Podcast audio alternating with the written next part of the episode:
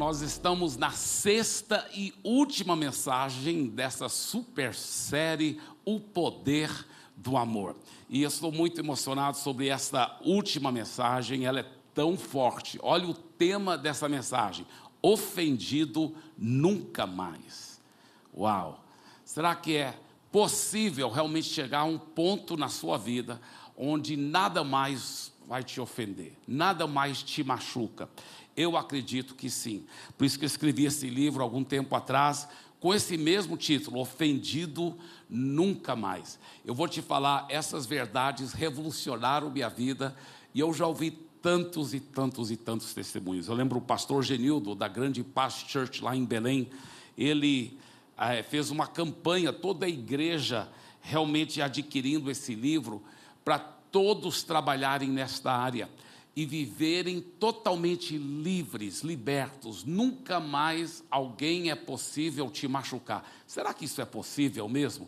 Eu creio que depois da mensagem da palavra de Deus hoje, a sua vida não será mais a mesma. E eu quero dizer que esse livro está à disposição aí no Paz Bookstore, que fica lá ao lado do, do Paz Coffee Shop, depois do culto, se você quiser adquirir. Deixa eu dizer o seguinte: você já foi machucado por alguém? Mas eu estou falando muito machucado, aonde não foi fácil. Eu lembro uma vez que eu estava ajudando uma pessoa e eu havia investido tantas horas da minha vida para ajudar aquela pessoa, para amar aquela pessoa, para ser carinhosa, para ajudá-la a vencer o vício do álcool e mas foram tantos dias, semanas, meses investindo com tanto amor, com tanto carinho.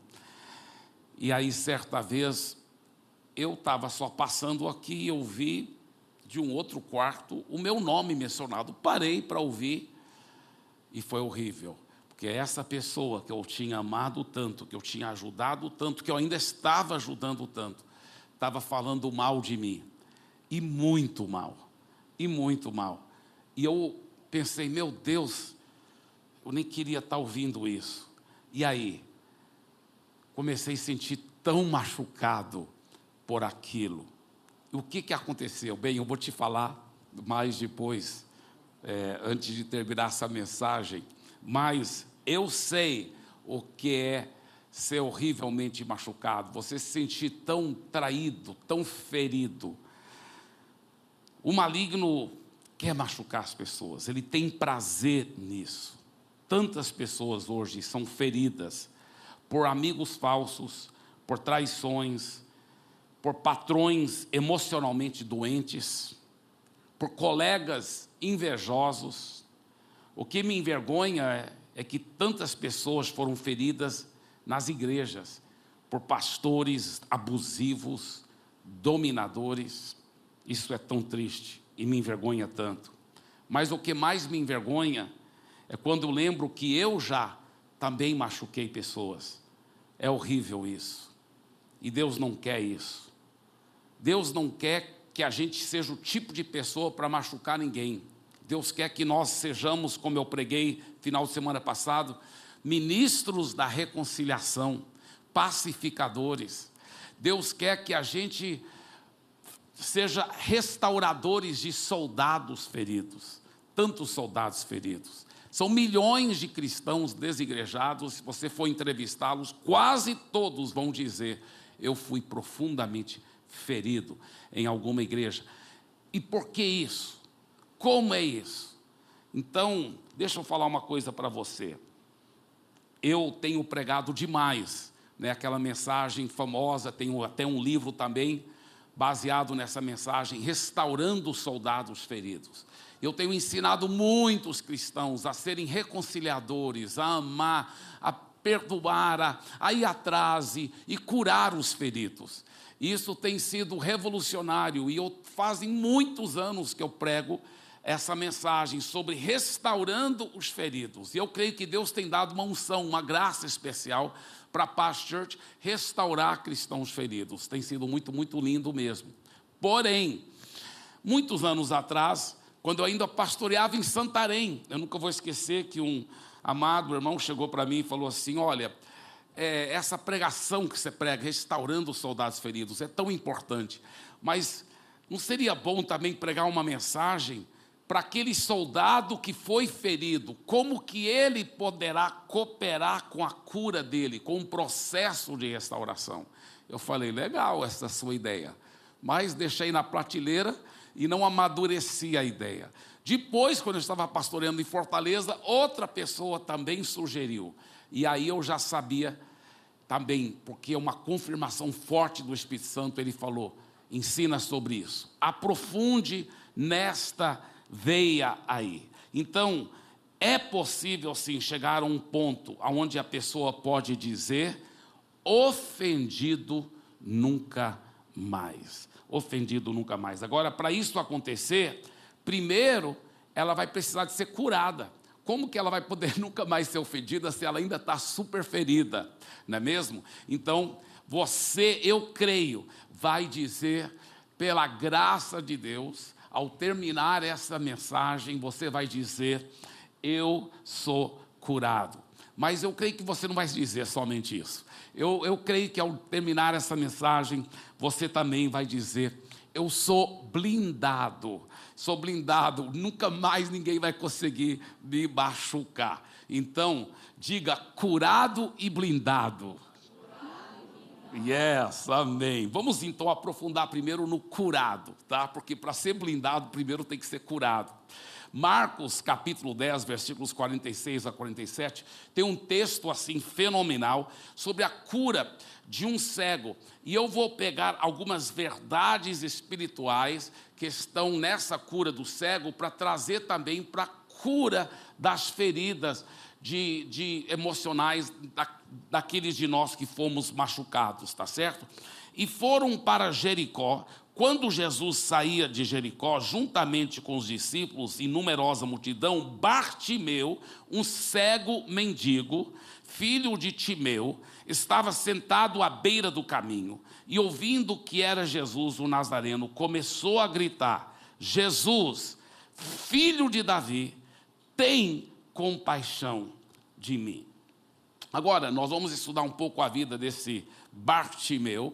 Né? Eu já ouvi alguém falando que o nome dele nem era Bartimeu, porque Bar no aramaico quer dizer filho, só está falando que ele era filho de Timeu. Não, está falando que ele era filho de Timeu, mas o nome dele também era Bartimeu, porque muitas vezes, por exemplo, um filho do Eibe seria Barabe, né? então é, é, é, o nome dele. Então, Bartimeu era o nome dele, porque ele era filho de Timeu, realmente. Agora, a primeira coisa que eu vejo aqui, porque eu conheço um pouco o histórico e o contexto histórico de quem era Bartimeu, é que o Bartimeu, de uma forma fenomenal, ele fez isso que eu estou querendo encorajar você que já foi ferido, você que já foi muito machucado, para fazer.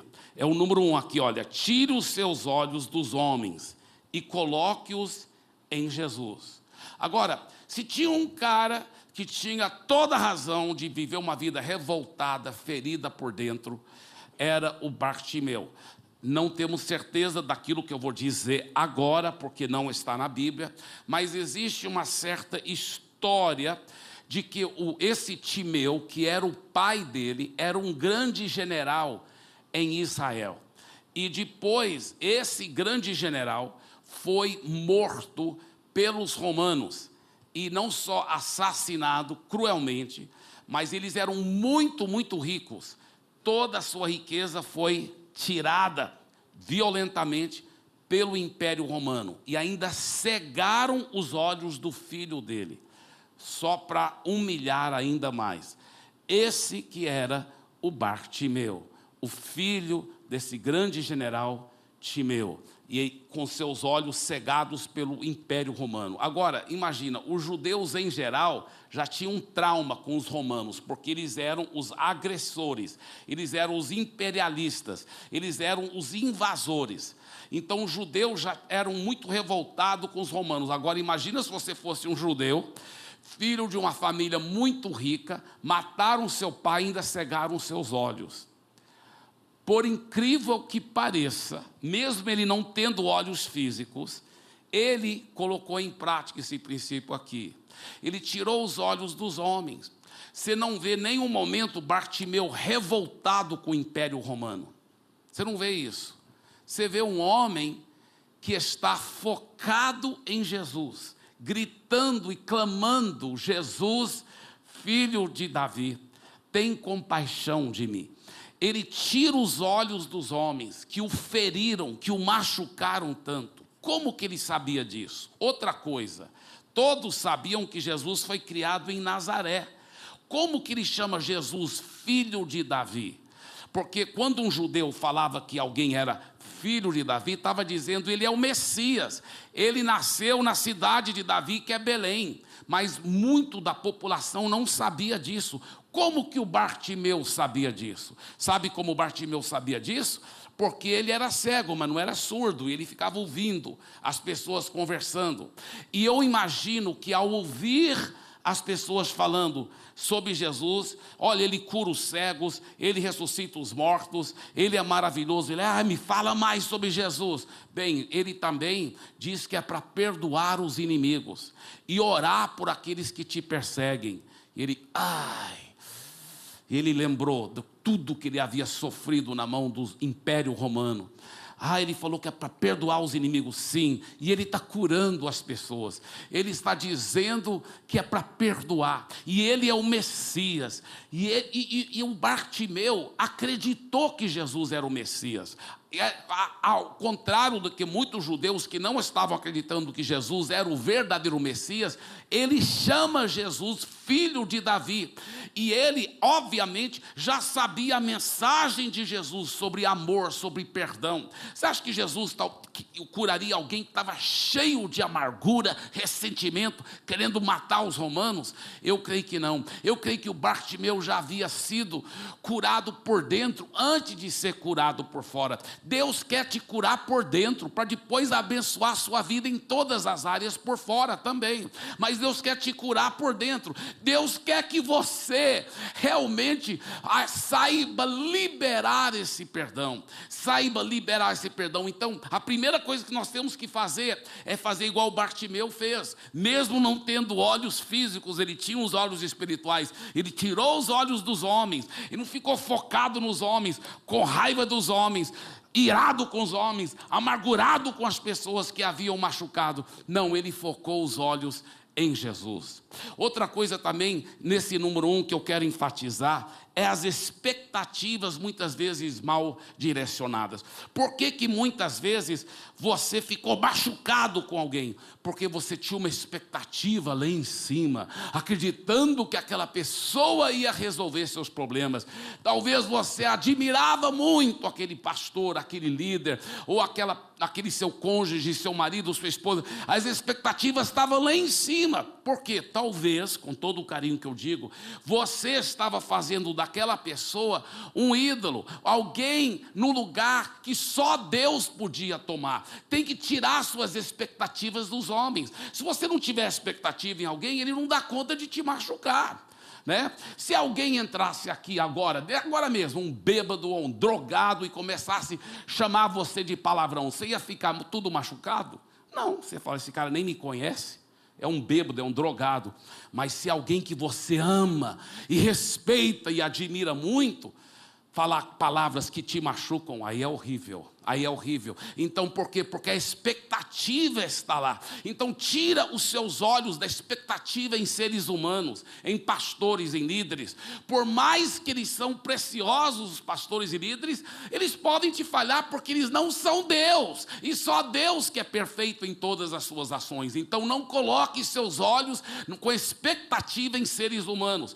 Coloque os seus olhos em Deus. Tire os dos homens e coloque-os em Jesus. É interessante que o erro dos outros não justifica os nossos próprios erros. Só porque alguém falhou com você, alguém te machucou horrivelmente, isso não te justifica para você agora desobedecer a Bíblia, guardar rancor, ficar com o coração cheio de amargura, revoltado contra a pessoa, revoltado contra a igreja de Jesus, revoltado contra o povo de Deus, às vezes até revoltado contra o próprio Deus.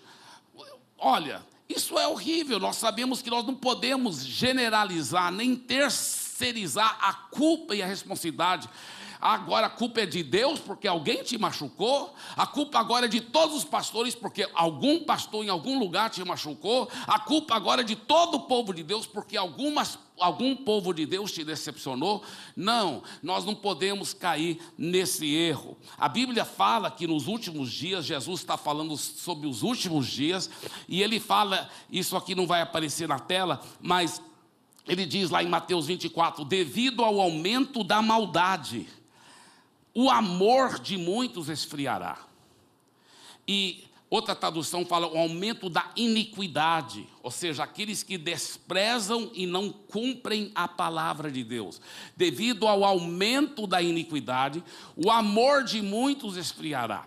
E a gente pensava que isso aqui estava se referindo ao povo do mundo. No fim do mundo, o amor de muitos esfriará. Não, esse está se referindo aos cristãos, porque a palavra que é usada lá para amor é ágape. E só cristão que tem ágape. E, então tem muitas outras palavras para amor que ele poderia ter usado lá, mas Jesus usou a palavra ágape. Só um cristão que tem ágape. Ele está falando porque o cristão deixa mais e mais pecado entrando na sua vida, ele não valoriza a Bíblia, ele não obedece à Bíblia, ele fica só enchendo a mente com tanta porcaria no, do Netflix e das coisas do mundo, e ele vai pecando cada vez mais, então o ágape dele vai esfriando, vai esfriando, o amor deles vai esfriando. Aí ele fala: mais aquele que perseverar até o fim será salvo. Então nós temos que entender que a própria iniquidade abre a porta para o nosso ágape ir esfriando. Isso é muito sério. É uma ordem que Deus nos dá em Hebreus 12, 14. Esforcem-se para viver em paz com todos e procurem ter uma vida santa, sem a qual ninguém verá o Senhor. Isso é muito forte. Olha só, ele fala que nós devemos esforçar para viver em paz com todos e viver uma vida santa. Agora, esses dois estão de uma forma clara interligados. Eu vou te mostrar ainda mais. Mas viver em paz e viver em santidade, num certo sentido, não dá para você viver em santidade se você não estiver vivendo em paz. Essa palavra paz aí, no grego, é a palavra eirene, que quer, quer dizer paz entre os indivíduos, harmonia, concórdia. Ele está falando: se você não viver em paz e viver em santidade, se você não viver em harmonia, você jamais vai para o céu, você não vai ver o Senhor. Isso é muito forte.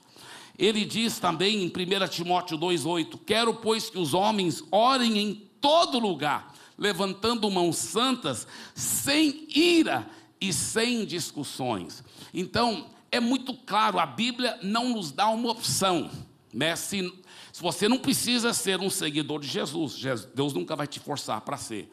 Mas ele diz: se você quiser ser um seguidor de Jesus, você não tem opção. Você não pode estar segurando amargura, ira, não pode deixar o amor esfriar, porque não vai perseverar até o fim, não vai ser salvo. Então a Bíblia é muito clara sobre essa realidade de viver em amor. Essa é uma ordem, nós não temos opção. Se quisermos ser cristãos, nós não temos opção.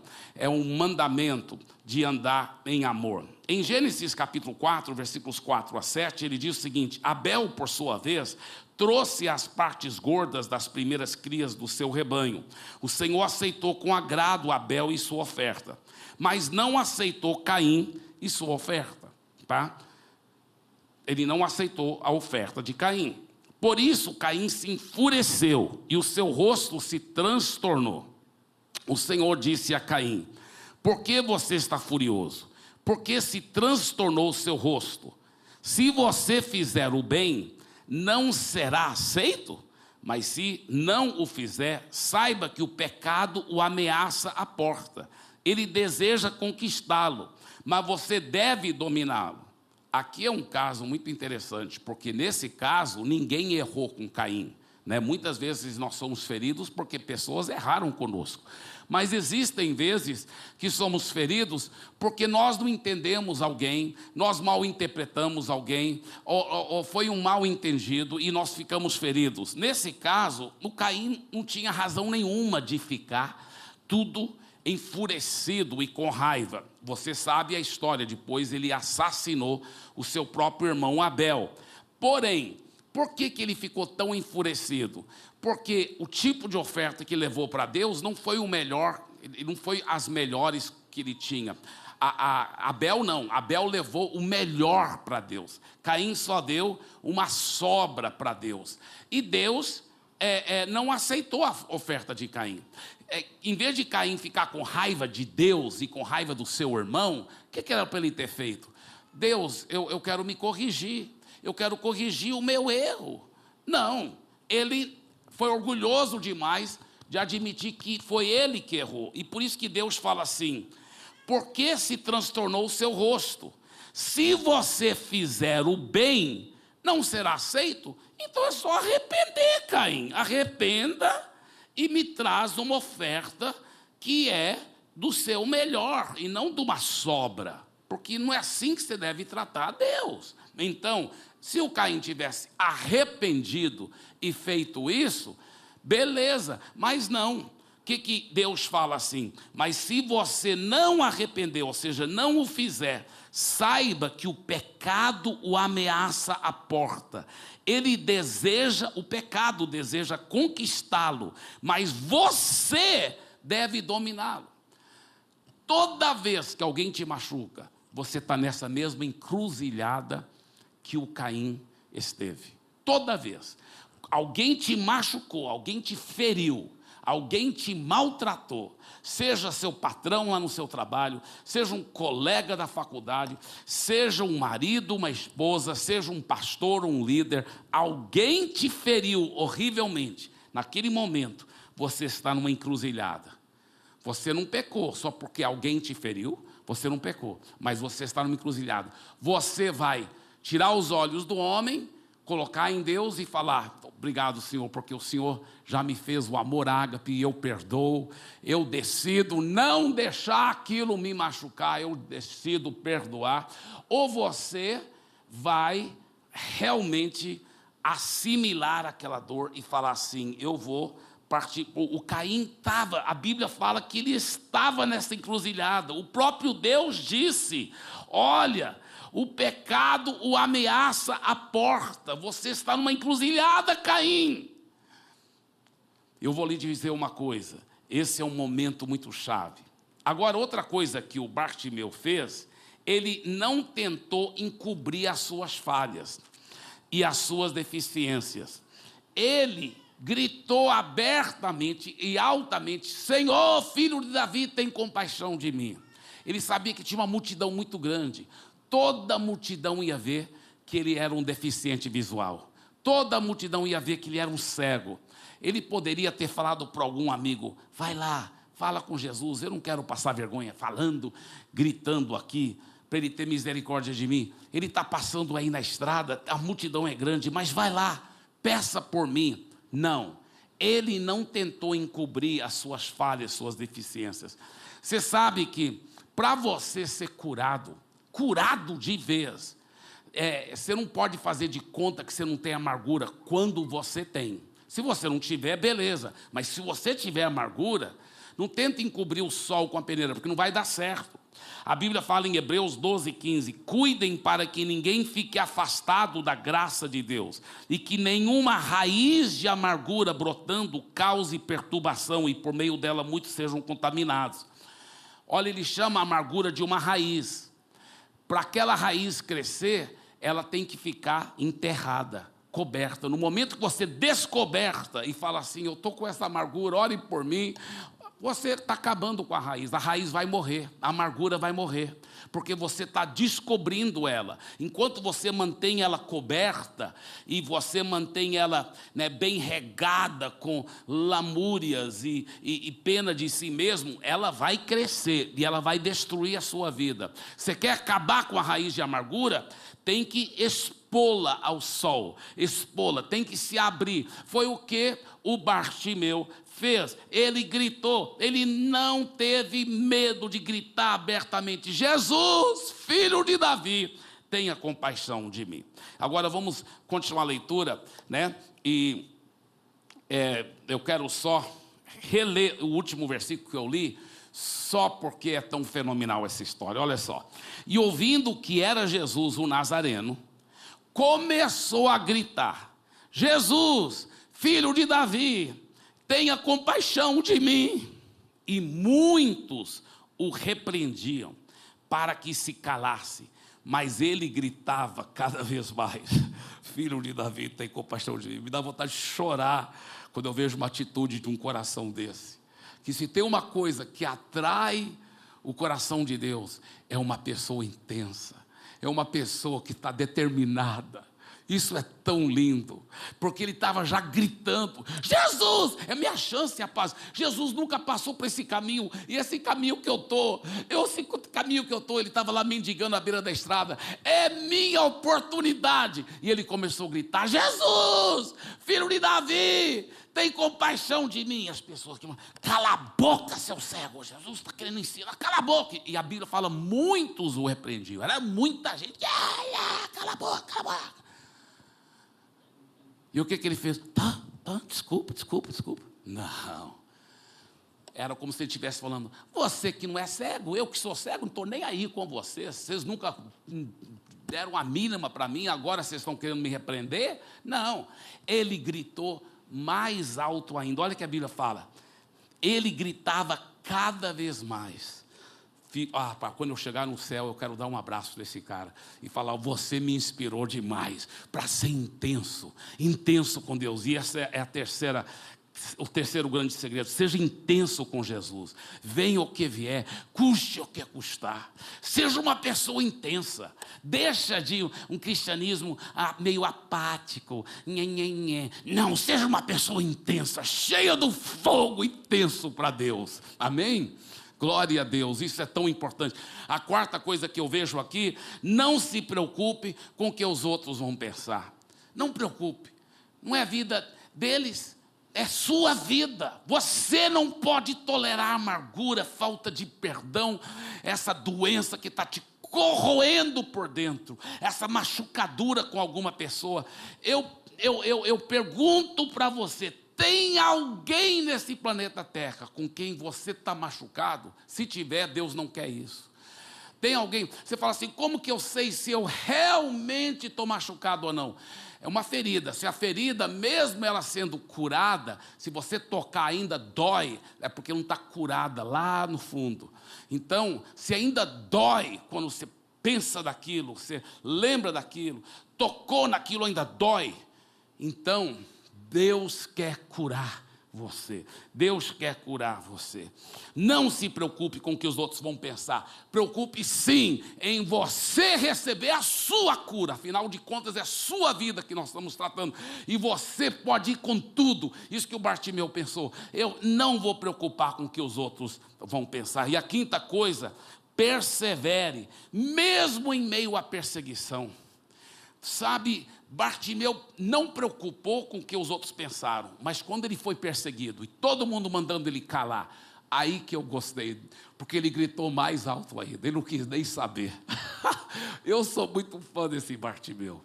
Então, vai vir a perseguição contra você. Quando você decide, eu vou andar em amor ágape, o inferno se solta em cima de você as coisas vão parecer piorar na sua vida, na sua família, porque o diabo é sujo, ele vai trazer todo tipo de perseguição, porque ele não quer que você experimente o melhor de Deus, e quem anda em amor ágape experimenta o melhor de Deus.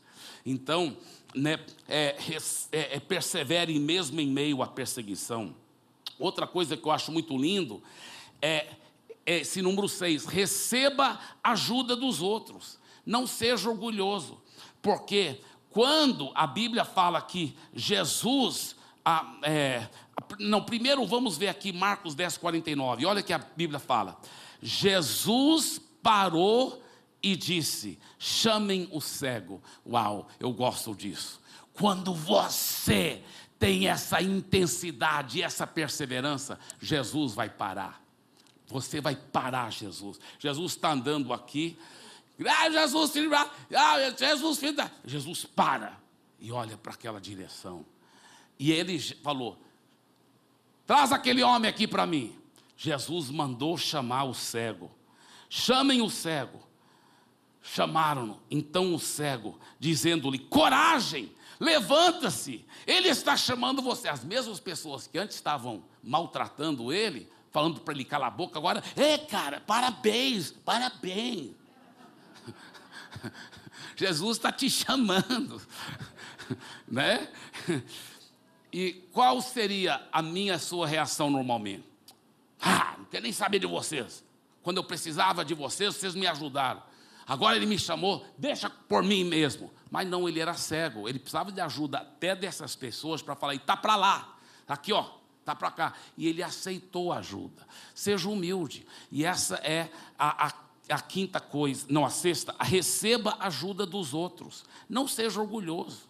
Não seja orgulhoso. Sabe, muitas vezes é o orgulho que está mantendo aquela raiz de amargura. Porque em vez de você expor aquilo e pedir ajuda, pedir oração, se abrir, chorar, pedir ajuda dos outros.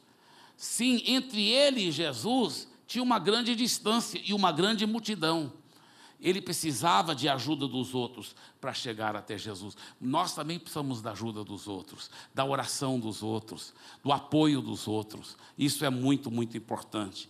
E aí a Bíblia fala em, em versículo 50: atirando a capa para o lado, o cego levantou-se de um salto e foi até onde estava Jesus. Claro, ele foi até onde estava Jesus, mas com a ajuda dos outros, porque ele sabia onde ele estava, ele ainda estava cego. Só que o que eu acho muito lindo é que ele atirou a capa. Ele atirou a capa. Essa capa era uma capa específica daquela época que somente quem era autorizado pelo governo que podia usar para mendigar, porque comprovava que ele era legalmente cego. Então, quando ele joga a capa, é como se ele estivesse dizendo: nunca mais vou precisar dessa capa. Foi um ato de fé, um ato de fé. Então, por isso que eu falo, o sétimo princípio aqui é: jogue a sua capa. Né? Jogue a sua capa. Lançando de si a capa, levantou-se de um salto e foi ter com Jesus. Perguntou-lhe Jesus: Que queres que eu te faça? Respondeu o cego: Mestre, que eu torne a ver. Então Jesus lhe disse: Vai, a tua fé te salvou. Eu amo isso. A tua fé, Jesus disse. E imediatamente tornou a ver e seguia a Jesus estrada fora. Né, isso é um dos um, poucos casos que você vê na Bíblia onde alguém foi curado imediatamente e imediatamente já se tornou um discípulo de Jesus, começou a seguir Jesus. É fenomenal. Agora, olha aqui, Jesus disse: A tua fé te salvou. Eu creio que quando ele jogou a capa, aquilo foi um ato de fé. Ele estava jogando fora a sua velha identidade. Ele estava tomando posse de uma nova identidade. Ele estava dizendo: a partir de hoje nunca mais vou precisar dessa capa, porque pela fé eu já estou curado, já estou enxergando. Né? Então, esse é um momento muito chave, aonde você toma posse do seu milagre, onde você diz: Eu não aceito mais essa amargura na minha vida, essa falta de perdão, essas feridas. Efésios 4, a partir do versículo 30, ele fala: Não entristeça o Espírito de Deus com o qual vocês foram selados para o dia de redenção. Aí ele fala sobre coisas que entristecem o Espírito Santo e abafam a ação do Espírito na sua vida. Livrem-se de toda amargura, indignação, ira, gritaria, gritaria e calúnia, bem como toda maldade. Ele diz que a amargura entristece o Espírito Santo. Calúnia entristece o Espírito Santo ele fala: sejam bondosos e compassivos uns para com os outros, perdoando-se mutuamente, assim como Deus os perdoou em Cristo.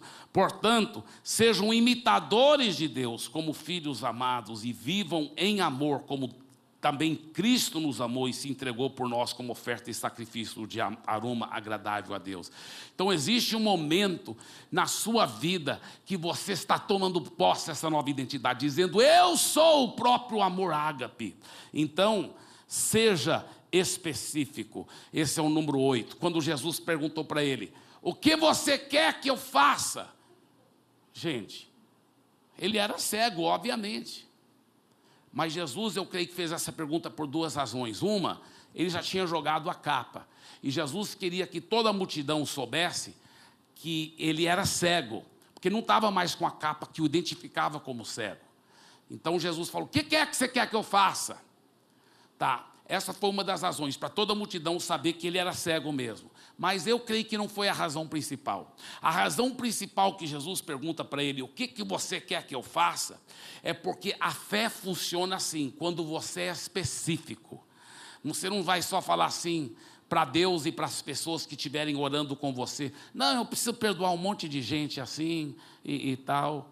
Não é, é quando vomita é, é, é, e se abre com alguém de confiança e com Deus e fala mesmo, ó, quando eu tinha né, sete anos de idade, meu pai me estuprou, né, violentou, e eu fiquei com aquela ferida fomentando na minha alma todo esse tempo, eu preciso ser curado. Aí pronto, você está sendo específico, a sua fé vai fluir e a cura vem. Mas tem que ser específico, tem que ser específico, seja específico, tá certo? Agora, Olha o nono princípio: tome posse da sua cura. Tem um momento que você vai ter que tomar posse, um momento onde você libera a sua fé.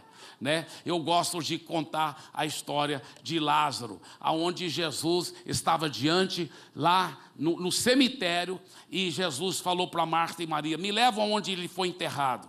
E chegou lá, e aí eles embalsamavam o corpo, o corpo ficava sem cheirar mal por três dias, mas depois de três dias começava a cheirar mal. Então eles fechavam com uma pedra depois de três dias, mas ninguém podia visitar o corpo e colocar perfume depois de três dias. Então Lázaro já estava morto quatro dias, a pedra já estava colocada. Jesus chega lá no cemitério, diante do túmulo de Lázaro, e fala assim: tira a pedra. Aí a Marta diz: Jesus, é, é, já faz quatro dias é, não tem problema, tira a pedra, tira a pedra. Aí Jesus grita bem alto. Lázaro, eu, eu, eu amo isso, eu vi isso num filme uma vez, eu nunca esqueci. Eu achei muito macho Jesus. Ele, ele gritando assim: Lázaro, vem para fora. Rapaz, muito forte isso. É muito legal esse negócio. E agora ele teve que chamar Lázaro, porque se tivesse só falado vem para fora, todo mundo ia ressuscitar naquele cemitério. Mas ele falou assim: Lázaro, vem para fora. Agora, eu creio, seriamente, porque lembra que eles embalsamavam, eles tinham aprendido com os egípcios, eles faziam uma múmia. Então, quando ele falou Lázaro, Lázaro fez assim, pum, abriu os olhos. Mas ele está lá deitado na pedra, tudo mumificado aqui, ó. Aí Jesus, Lázaro, ele, pum. É, é a voz de Jesus. Ele, Vem para fora. E o Lázaro, o que ele falou lá? Não dou conta, Jesus. Estou tudo amarrado aqui. Foi isso que ele fez? Não. O mestre falou, eu vou fazer. E quando ele fez assim, ó, só para obedecer, milagrosamente a Bíblia fala que o corpo dele foi levado até a porta do túmulo. Mas para o acontecer, Lázaro primeiro teve que fazer um, entendeu? É um ato de fé. Quando você fala um, quando você fala assim, eu vou obedecer o mestre. Ele está falando que é pecado ter amargura. A partir de hoje, eu nunca mais vou ter amargura. Você faz um, aí o milagre acontece. Amém? O milagre vai acontecer na sua vida, para a glória de Jesus. Agora, deixa eu te falar uma coisa, preste atenção. O melhor remédio é o preventivo. Tá? Eu estou pulando lá para o número 5 por causa do tempo. Eu estou pulando algumas coisas aqui, mas deixa eu te falar aqui. Isso aqui é muito forte, o que eu quero falar para vocês. Olha, Salmo 119, versículo 165. Ele diz: Grande paz tem os que amam a tua lei, e para eles não há nada que os faça tropeçar. Isso aí é a mesma palavra usada como pedra de tropeço, pedra de ofensa. Tá? A palavra no hebraico tropeçar é milkshol, que significa um tropeço ou meio ocasião para tropeço, pedra de tropeço, ofensa. Diga ofensa. Então, essa tradução na Bíblia em inglês, no King James Version, ele é o seguinte: é assim, olha, grande paz tem os que amam a tua lei, para eles não há nada que os façam ficar ofendidos. Não há nada que os façam ficar ofendidos. Eu nunca vou esquecer, eu talvez tinha uns 12 anos de idade, e eu estudava numa escola internado para filhos de missionários americanos. E aí chegou dois missionários lá, que eram missionários americanos que estavam na Coreia, e eles foram falar para nós sobre o grande avivamento que estava acontecendo na Coreia. Um deles, um cara forte, eu até lembro até hoje, ele tinha músculos bem grandes. Eu tinha uns 12 anos de idade, e esse cara pregava muito bem. E ele estava pregando. E ele falou assim: ele falou uma coisa que eu nunca tinha ouvido em toda a minha vida, porque toda a minha vida eu ouvi falar que é pecado a gente machucar os outros, não devemos ofender ninguém. E é verdade, é pecado ofender os outros, é pecado machucar os outros, isso é verdade. Mas ele falou, mas não é só isso que é verdade, é pecado ficar ofendido também. Eu falei, o quê? Ele falou, é pecado. E ele citou esse versículo, mostra de novo. Ele, para eles não há nada que os façam ficar ofendidos. Ele falou, quando você está seguindo a palavra de Deus, a Bíblia mesmo fala: nada vai te ofender. É pecado você ficar ofendido, ficar machucado com os outros. Eu falei, meu Deus. E eu lembro que aquilo entrou dentro de mim, entrou profundamente dentro de mim, ao ponto que, voltando agora para aquela minha história, quando eu vi aquela conversa do outro lado da porta, pessoal, o cara falando tão mal de mim, eu falei, eu não vou ficar ofendido, eu vou escolher a perdoar e amar. Eu não, eu estou blindado, eu estou blindado, eu não aceito. E eu ficava declarando e orando, né, que ele estava perdoado, e mesmo assim o diabo queria me entristecer, mas eu falava: não, não vou aceitar. E eu fiquei pensando: o que, que eu faço? Que, que eu faço? E eu lembro que eu, estudo, eu, tirando o meu tempo com Deus, eu achei esse texto tão fenomenal na Bíblia, em Provérbios 12, é, 21, 14, que fala: O presente que se dá em segredo acalma a ira, e a dádiva em sigilo vence uma, a mais forte indignação. Na Bíblia, na linguagem de hoje, fala assim: Dê um presente em segredo, e quem estiver zangado com você, a quem estiver zangado com você, e a raiva dele acabará. E eu falei, eu perdoo e amo essa pessoa, mas Deus falou claramente para mim: vai lá e mostre amor e dê um presente, mas um presente valioso. Eu tinha uma Bíblia de estudo que eu amava demais, era a minha Bíblia favorita de todas as Bíblias. Ela tinha todos os estudos, tantas coisas profundas. Eu falei: é o presente talvez mais valioso que eu tenho em termos materiais é esse aqui. E eu fui lá e dei para aquele para aquela pessoa que estava falando mal de mim. Eu, eu dei, eu lembro que eu senti um, um liberar, um liberar por completo da minha vida. E a gente vai exercitando os seus músculos de amor, porque de lá para cá já tive coisas piores acontecer comigo. Coisas piores, horríveis. Teve uma pessoa que uma vez estava procurando o diabo estava querendo usar essa pessoa para dividir o ministério lá em Santarém, quando eu estava pastoreando. Foi uma, uma coisa horrível. É, eu e a minha esposa e, e muitos de nós pastores e líderes sofremos demais mas meus músculos de amor já estavam exercitados. Deus sabe que em nenhum momento eu senti raiva, falta de perdão, muito pelo contrário. Eu de coração perdoei, de coração perdoei. E eu vou te falar uma coisa: é muito gostoso você viver blindado. Eu vou lhe falar uma coisa: não tem nada que você possa fazer, ou qualquer pessoa possa fazer, para que dê conta de me machucar, porque eu já decidi antes, já estão perdoados. Ah, pastor, e se matarem seus filhos na sua frente? Eu já escolhi, já estão perdoados. Em nome de Jesus, já estão perdoados. Eu já decidi, eu já decidi. Nada vai conseguir me machucar, porque a própria Bíblia fala, mostra de novo o versículo. Olha que a Bíblia diz claramente, que coisa linda. Ele fala assim: olha só, que coisa forte. Grande paz tem os que amam a Sua palavra. Para eles não há nada que os faça ficar ofendidos. Eu estou blindado, eu já decidi isso, não é porque eu sou alguma coisa, mas é porque eu coloco a palavra de Deus em prática e minha vida mudou por causa disso. E eu quero encorajar você também a fazer isso. Coloque isso em prática na sua vida. Sua vida não será mais a mesma. É tão gostoso viver assim. é tão gostoso viver assim. E é interessante, minha expectativa não está em homens, não está em seres humanos. Eu considero que eu tenho a melhor liderança, os melhores pastores do planeta Terra. Eu realmente creio que eles são. Eu realmente acredito que eles são, pastor Paulo, pastor Rebeca. Mas minha expectativa não está neles. Minha expectativa está no Senhor. Por isso que ninguém dá conta de me machucar. Não importa o que acontecer, eu não serei ofendido. A palavra de Deus promete isso. Eu não só fui curado, eu fui blindado. Diga curado, e blindado. E eu quero orar com você para que você também seja curado e também blindado.